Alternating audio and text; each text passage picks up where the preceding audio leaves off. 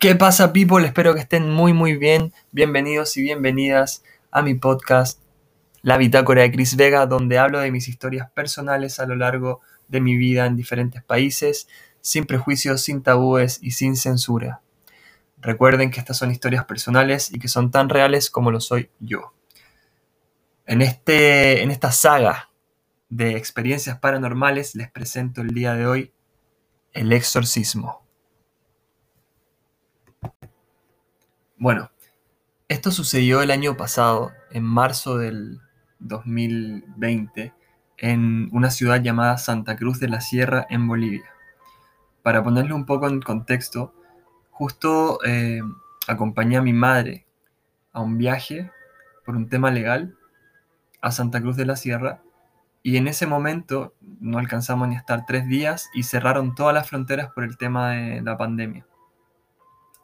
Por lo tanto, nos terminamos quedando en Bolivia, en el caso de mi madre, tres meses y en mi caso nueve meses. Y me sucedieron muchas cosas interesantes, ya que el año pasado tuve un despertar espiritual muy fuerte. Y asimismo, cuando uno va despertando espiritualmente, van sucediendo cosas o pruebas que uno va superando y va conociéndose, va reencontrándose con uno, con sus habilidades, con sus dones, con su energía. Y una de estas eh, experiencias es la que les voy a contar a continuación. Como comenté anteriormente, este contexto se da al comienzo de la pandemia, donde cerraron todas las fronteras en todos los países de Sudamérica y así también impusieron eh, reglas muy estrictas como el toque de queda. En el caso de Bolivia, el primer toque de queda fue creo que de las 6 de la tarde hasta las 8 de la mañana. Y mm, también tomando en consideración que yo siempre estuve ligado a esa ciudad porque viví ahí 5 años, cuando del año 2010 al 2000, o sea, perdón, del 2005 al 2010. Entonces hice mi grupo de amigos y durante todo ese tiempo estuve yendo constantemente a, Bolivia. Eh, en los años posteriores a, a eso. Entonces cada vez que iba me trataba de juntar con mis amigos. Y justo ese día me iba a juntar con un amigo que no veía hace varios años, que se llama Renato. Pero él ese día estaba en el local de otro amigo de Renato que se llama Johnny. Yo a Johnny no lo conozco. Johnny te conozco. y se supone que ese día se iban a juntar en el local de Johnny con otros amigos y amigas más a tomar y luego se iban a ir a la casa de Johnny que también vivía cerca del local y la iban a seguir hasta el día siguiente. Yo ya no estaba tomando alcohol hace al menos unos tres meses antes. Pero decidí ir porque obviamente iba a ver a mi amigo. Así que llegué al lugar que quedaba cerca a dos cuadras del hotel donde me estaba quedando. Y mi plan era volver temprano, entre comillas. Bueno, igual pasaba la cuarentena, o perdón, pasaba el toque de queda porque me quedaba cerca del hotel, así que me podía ir caminando. Sin embargo, eh, al comenzar el toque de queda, la gente decidió mejor volver a su casa. Pero quedó una chica, que te voy a poner Andrea. Andrea no era amiga de Johnny, era amiga de los amigos de Johnny y tampoco conocía a Renato. Sin embargo, como ellos estaban tomando, ella fue muy insistente en decir que siguieran eh, la joda o el carrete en su casa, que quedaba en el segundo anillo. Eso tiene que haber sido como un kilómetro del lugar donde estábamos. Así que decidimos todos ir hasta hasta su casa. Y volvernos al día siguiente. Así que partimos ahí caminando. Ella ya estaba un poquito eh, con un par de copas más y tenía una actitud media petulante, pero a la vez hacía mucho hincapié en su belleza, en que había sido Miss no sé cuánto y que había ganado títulos de belleza. Y quizás sí los, los pudo haber ganado pero muchos muchas décadas antes, porque ella ya tenía unos 40 años y la verdad es que em, no era tan, o no se mantenía tan bien para lo que ella trataba de, demostrar. Yo sentía algo raro con ella, era como que un poco, ¿cómo podría decir? Un rechazo. Pero tampoco quería formarme una opinión si es que no la conocía bien, entonces dije, bueno, por ahí están un poco chupados, así que a veces uno se pone como un poco cargante con el trago. La cosa es que camino a su casa eh, pasamos por un clandestino porque todas las botillerías y, y licorerías estaban cerradas. Así que ellos se pidieron una botella de Fernet, si no me equivoco. Y llegamos a su casa. Tenía dos gatos y vivía en una habitación como con una habitación con living, comedor, como la, la vecindad del chavo. Algo muy raro, que yo no había visto antes. Pero todo bien, todo tranqui. Llegamos como a eso de las 8 y a eso de las 10 ya estaban casi todos ellos medio chupados. Y ahí como que empezó la cosa media rara.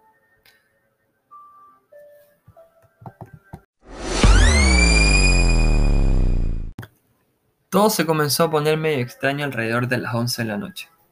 Cuando ya estaban casi todos ellos bien borrachos.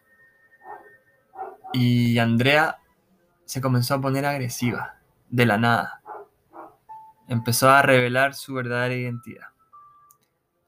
Y ahí nos dimos cuenta que estaba sufriendo una depresión, que sentía que nadie la quería, que su familia no le hablaba, que sus hermanos no le hablaban. Decía que si no fuera porque encontró un gato en la calle y que ella lo alimentaba, que esa era su única manera o, su única su único objetivo en la vida en ese momento y por eso mismo ella se mantenía viva para poder alimentar a su gato y que no tenía otra razón para, para estar de pie. Sentía que las viejas glorias no le servían de nada en cuanto a los concursos de belleza que pudo haber ganado en años atrás.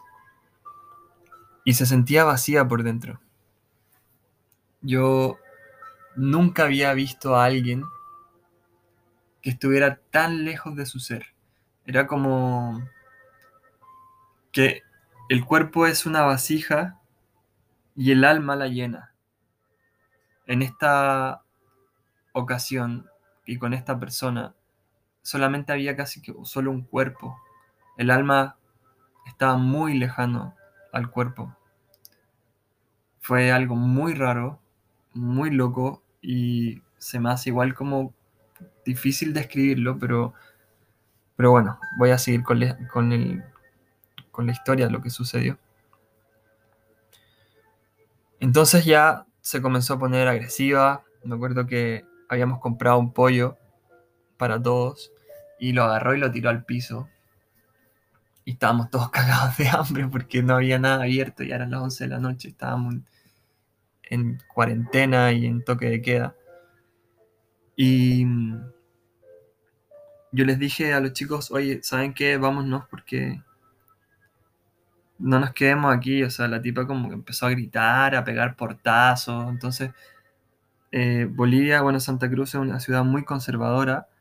¿Qué iban a pensar la gente? Nosotros en su casa, tres hombres, y la tipa gritando y alcohol ahí. Entonces fue como, a lo mejor vámonos y antes que nos pueda llegar la policía y nos lleven detenidos porque estamos tomando más encima en cuarentena. Bueno, están tomando, yo no estaba tomando. La cosa es que no nos dejaba salir de su casa y gritaba, ah, les voy a decir que me pegaron, que me no sé qué, y bla, bla, bla. Y yo así como, yo era el, sano en ese momento y le dije, a ver, para, tranquila, ¿qué pasa? me acuerdo que la tomé de los hombros y le dije, cuéntame, ¿qué te pasa? ¿Hay alguna forma que te podamos ayudar? Y la tipa ahí como que bajó las revoluciones y se puso a llorar. Lloraba, lloraba, lloraba, lloraba, lloraba, lloraba, lloraba. Entonces, típico que cuando uno medita y esas cosas, le dice a todos sus amigos, oye, ven, vamos, te voy a enseñar a meditar para que te tranquilices un poco. Entonces accedió y le dije a, todos, a, Renato y a Johnny también, que se sacaran los zapatos, fuéramos al patio y eh, nos tomáramos de la mano para hacer una meditación, una respiración grupal y así que se calmaran los ánimos. Así que ella accedió, salimos al patio y me acuerdo que ella estaba a mi izquierda, Renato a la derecha, Johnny al frente mío. Y yo solamente estaba canalizando. ¿Qué significa canalizar? Significa estar conectado con tu intuición y sentir. Sentir. Moverse por intuición. Es como que te dicen, mira, haz esto desde adentro, una voz desde el corazón.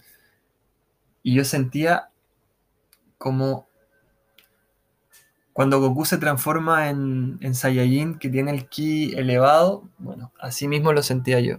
Sentía una luz azul que me rodeaba, o sea, que se salía y se expandía hacia toda la casa, hacia toda la gente que estaba ahí, eh, hacia Renato, hacia Johnny y hacia Andrea. Y estábamos tomados de la mano. Andrea tenía una, una de sus cualidades, era que tenía el pelo muy largo y tenía un tomate, me acuerdo.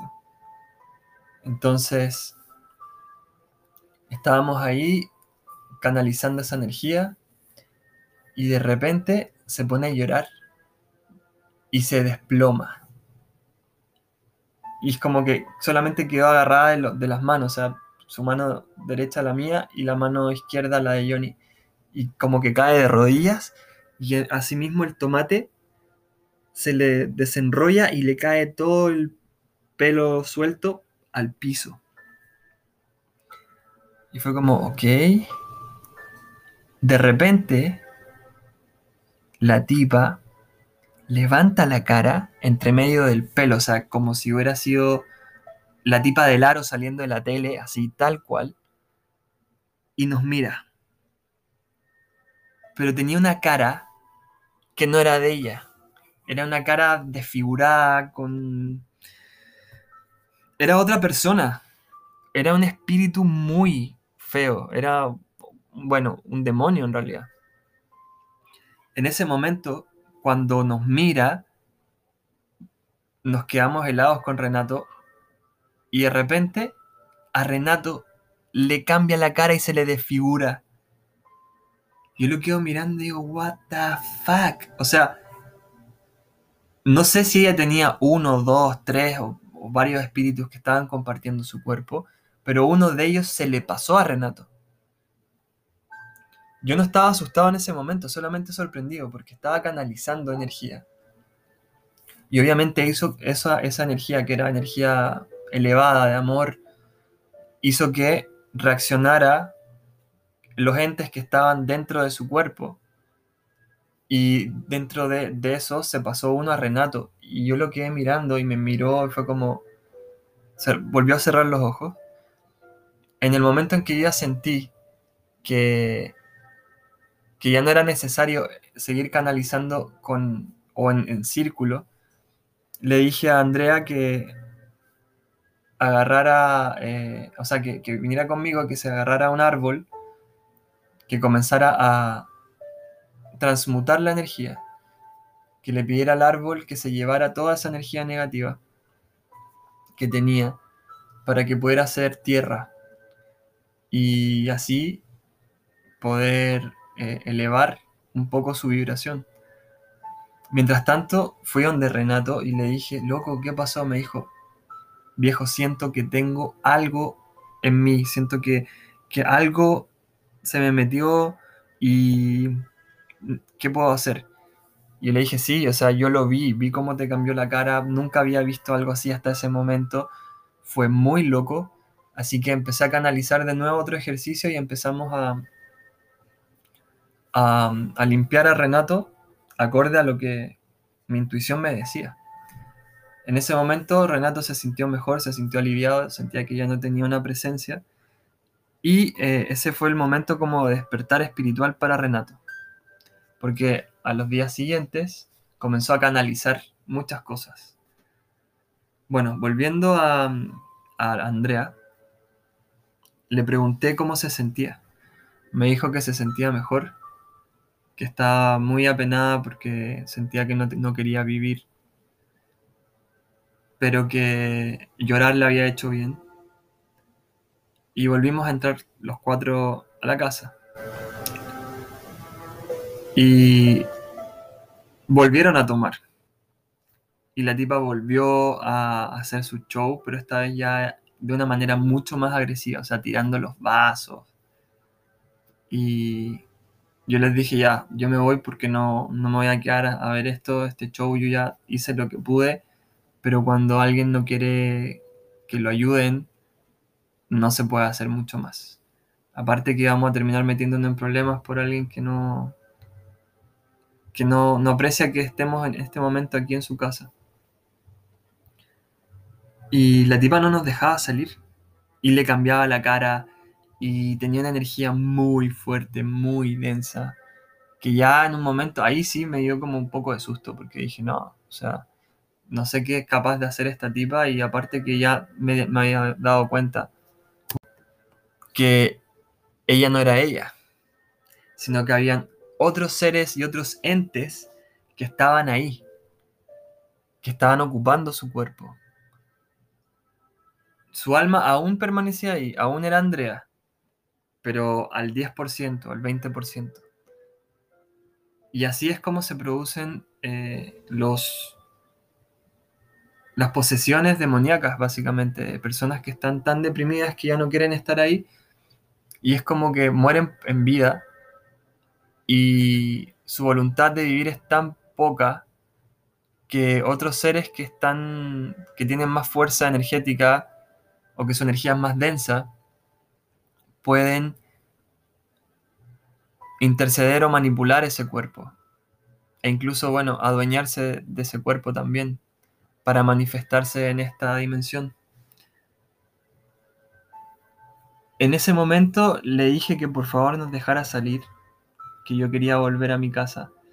Sabíamos que la multa era, no sé, mil dólares si es que nos pillaban caminando en la calle nos iban a llevar a una fosa común o un, a un cuartel y nos iban a encerrar en, en un calabozo común, pero entre todos dijimos, preferible que nos encierren a quedarnos aquí hasta mañana porque con esta tipa no, ni cagando. Así que decidimos irnos, caminar y devolvernos a nuestras casas a las 12, no, creo que fue como a la 1 de la mañana más o menos. Tuvimos suerte, obviamente no nos pillaron los pacos ni, los militares tampoco. Pero fue una experiencia muy fuerte, muy densa, que me costó procesar porque obviamente uno en el momento no... Cuando suceden estas cosas uno no cree que, que está pasando. Es como tan irreal pero a la vez también se da cuenta de por qué suceden.